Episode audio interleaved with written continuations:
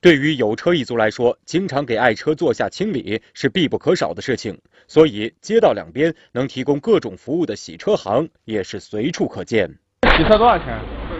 雨后春笋般涌现的上门洗车服务，让走哪儿洗哪儿不再是车主们的幻想。您吃个饭的功夫，洗车人员就已经把您的爱车清洗如新了。方便吧？现在不都互联网时代了吗？啊节省时间嘛，提前预约，你到哪儿提前一刷，那多方便。什么时候洗，在哪儿洗，都由您说了算。那么，这种网络洗车到底怎么样呢？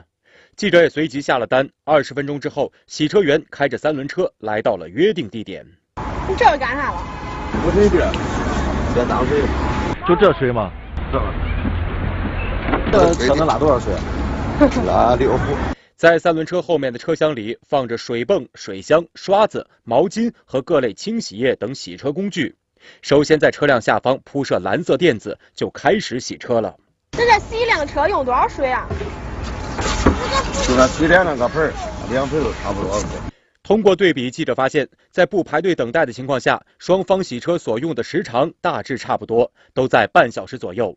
而价格上，网约洗车除了首单外，平均每次三十元，洗车行平均每次四十元。洗车行员工表示，他们的价格高一些，是因为用水的成本更高。相当于零成本嘛，这些都在那个大商场，然后去那里头灌。他们那你搁家吃个水果也能加。根据规定，洗车行业属于特种用水行业。为了鼓励他们节约用水，郑州市将特种行业用水的水价定为每吨十六点五五元，远远高于居民生活用水的每吨四点一元的收费标准。你只要存在这个洗车，不管你是在网上预约也好，还是现场去你那儿洗车也好，它就视为特种行业用水，那就走十六块多的时间。那么，网约洗车究竟用的是什么水？又执行怎样的收费标准呢？是不是真的像洗车行工作人员说的那样，用的就是普通居民家的自来水呢？那搁哪儿接水啊？咱员工宿舍嘛，就是接来自来水。是小区吗？店面不是成本太高，店面水的水价的话比恁贵吧？十六块多，咱这就是正常的水费，正常的居民用水。公司咱租了有站点儿，跟小区里头啊。那个水也是跟小区里边接的。对。洗车员声称，这洗车用的水就是他们在居住的宿舍里接的生活用水，但是用水量肯定是跟一天洗多少车辆挂钩的。那要是中途水不够用了，又该怎么办呢？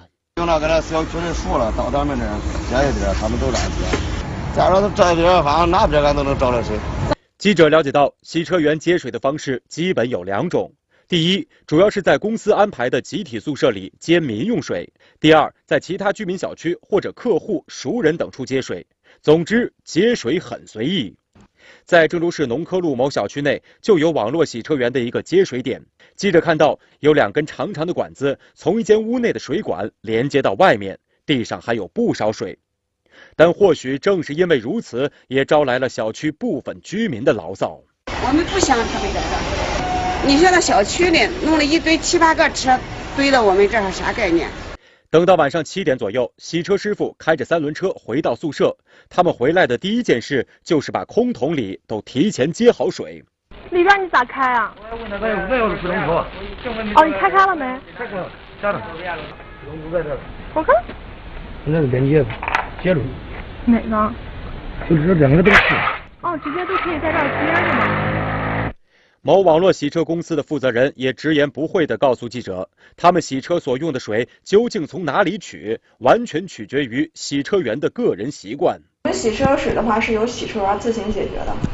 对于网约洗车这种随意取水的行为，郑州市自来水公司态度很明确。一旦发现了怎么办？那肯定是要给你改水价的，而且是要把你之前的水价追缴回来的。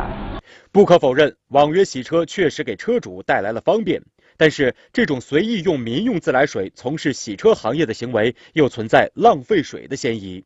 那么，对网络洗车这种新兴行业，又该如何监管呢？啊，传统的洗车行业和网络约车洗车，从广义上来说，都都归属于这个汽车维修行业。要想从事汽车维修行业，按照我们现行的法律规定，必须办理道路运输经营许可证。呃，网络约车属于一个新兴的呃经营行为，呃，经营方式，现在国家在这在法律法规方面还没有一个明确的规定。